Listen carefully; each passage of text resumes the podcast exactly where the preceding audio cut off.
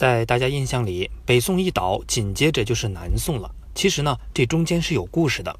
金国人打到宋朝的首都开封，点了皇帝全家桶，还打包带走，把赵家老小全部绑到了东北。这事儿呢，叫靖康之变，也就是大宋的灭顶之灾。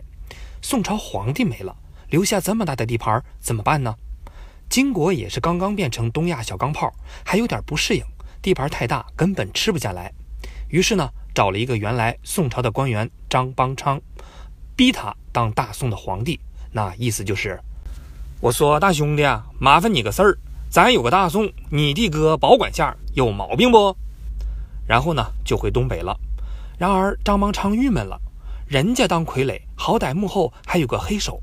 可怎么我当傀儡这么大自主权呢？我这工作从哪下手啊？我很懵逼呀。但其实更重要的，这个姓张的压根儿不想当皇帝，因为他心里住着一个赵家人。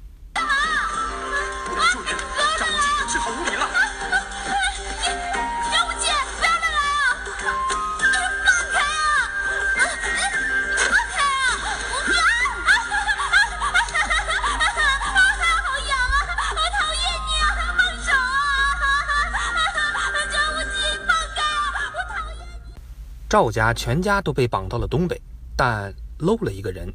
靖康之变的时候，他正好在外地喊人来救驾。结果呢，等全家都走了，他才赶到。哎呀，我爹呢？我哥呢？我嫂子们呢？这个人呢，不是别人，就是赵构，宋徽宗的儿子，宋钦宗的弟弟。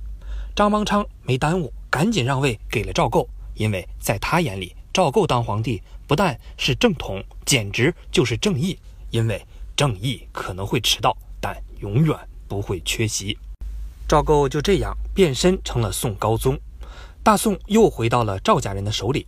一般认为这就是南宋的开端，但其实这个时候皇帝和首都都还在河南。当然，这里我们要感谢宋徽宗，正是因为他生了不少的儿子，儿子们又分散各地，才没有被一网打尽，才保住了大宋。接下来呢，金国和南宋会打来打去。乱的一批，不过别担心，大家只要记住一个人就行了。南宋前期最著名的事件都跟他有关系，他就是金国名将大宋子弟完颜宗弼。如果这个名字你记不住，没关系，在汉人这边，他还有一个响亮的名字金兀术。那这个金兀术到底都干了些啥呢？首先呢，他把北宋逼成了南宋，金国人刚过山海关，一回头。哎呀妈呀，露人了！于是重新回来收拾大宋，而这支部队的首领就是金兀术。赵构刚坐上龙椅，金国又杀过来了，吓得赶紧跑路。往哪儿跑呢？一路向南。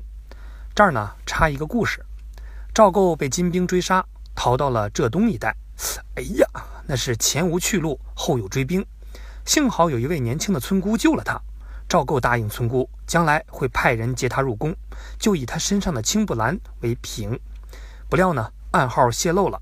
派来接村姑的人到了宁波以后，发现家家户户都挂上了青布兰。没办法，赵构登基后只好许诺浙东女子皆封王。出嫁时候呢，准许穿戴凤冠霞帔，乘坐龙凤花轿，并且呢，见此轿，文官下轿，武官下马。于是自南宋以后。宁波新娘出嫁坐花轿的民风就被保存了下来，花轿制作也越来越考究，豪华程度几乎可以媲美皇室的排场。直到今天，在宁波的天一阁里，还有一顶名贵的万公轿存世。好了，咱们继续剧情。赵构一路逃，最后呢，逃到了浙江的海边，没地方跑了，就继续往海上走。金兀术也一路的攻城略地，追到了海上。好在游牧民族海战不行，才没追上宋高宗。最后呢，没辙，金兀术撤退回家。可是已经深入到了大宋的地盘，回家哪儿那么容易？于是呢，就撤退到了长江边儿。金兀术首先碰到了大宋名将韩世忠，他带着一个舰队拦在江面上。韩世忠本人打仗已经很厉害了，关键他还有一个更加犯规的操作，找了一个会打鼓的女人当老婆。那是全城的擂鼓助威呀！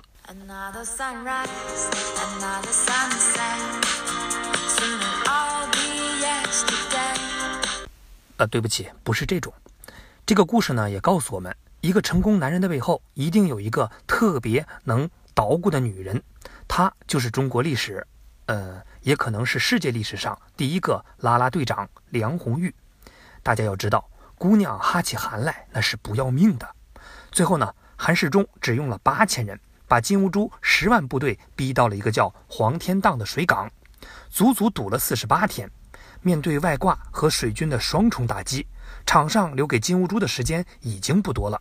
他当即决定充值，然后呢，花钱在当地找了一个熟悉地形的汉奸，为金国部队出谋划策，才总算突围。这就是南宋和金国著名的一仗黄天荡之战。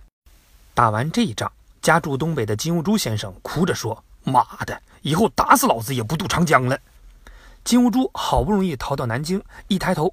尿了，这一生的宿敌正在瞪着他。